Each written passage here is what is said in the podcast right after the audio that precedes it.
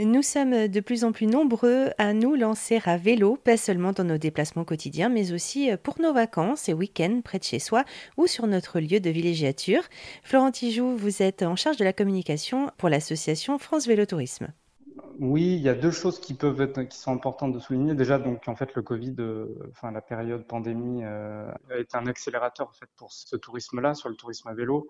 On sait par exemple que nous, sur notre plateforme, hein, qui est quand même plutôt bien référencée sur les moteurs de recherche, on est passé à une augmentation de 112% de visiteurs. Et voilà, euh, l'année dernière, on a renseigné près de 4 millions euh, de voyageurs. Donc ça donne un peu déjà une idée de gens qui sont dans l'optique de rechercher des informations sur ce type de voyage. Et après aussi, il y a un, autre indicateur, c'est le passage de cyclistes sur les, itinéraires euh, en France, qui lui a aussi augmenté de, de 31% entre 2022 et 2019, donc avant la pandémie.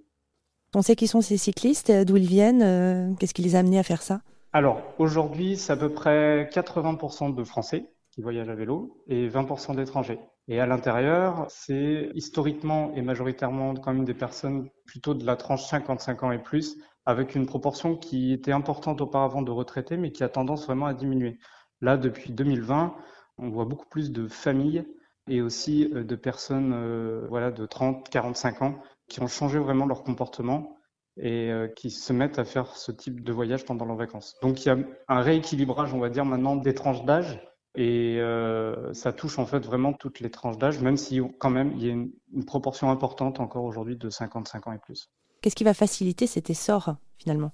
Bah, C'est un ensemble de tout, mais c'est indéniable de dire que c'est avant tout l'aménagement. C'est-à-dire, je veux un itinéraire, je veux une piste cyclable en ville, par exemple, sécurisée, etc. Ça, on sait que c'est la chose prioritaire. C'est pour ça qu'en fait, les collectivités, à la fois départements, régions, mais aussi euh, villes et métropoles, sont en train largement de déployer des moyens euh, pour euh, justement augmenter le réseau cyclable. C'est donc avant tout l'aménagement qui fait venir des cyclistes sur les territoires.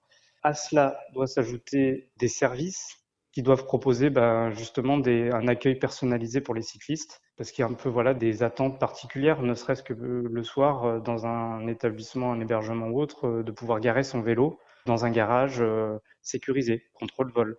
Donc ça, c'est possible aujourd'hui. Il y a une marque qui s'appelle Accueil Vélo, qui est proposée aux hébergements, aux loueurs, aux sites de visite, et qui permet d'identifier ces services qui font un effort supplémentaire vis à -vis des cyclistes qui euh, ben, tout simplement vont les accueillir euh, comme il se doit. À cela s'ajoute bien sûr euh, une cohérence au niveau de l'information, c'est-à-dire au niveau même du balisage. Les 20 000 kilomètres d'itinéraires aujourd'hui existants en France sont balisés avec le même balisage, avec parfois des itinéraires qui ont, portent un nom. Alors il y en a certains qu'on connaît plus que d'autres, comme la Loire Vélo, la Vélodicée, la Virona.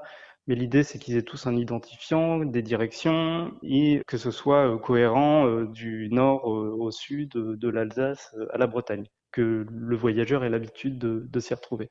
Et bien entendu, l'idée aussi, c'est de centraliser toute cette information. Et ça, c'est un peu le rôle de France Vélo Tourisme historique, c'est-à-dire d'avoir la même qualité d'information entre les itinéraires normands et les itinéraires du sud de la France d'avoir les bons tracés, les éventuelles problématiques sur l'itinéraire bien identifiées, etc.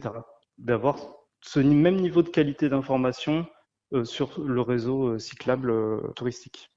Merci beaucoup Florent Tijoux de l'association France Vélo Tourisme. Plus d'infos sur erzan.fr.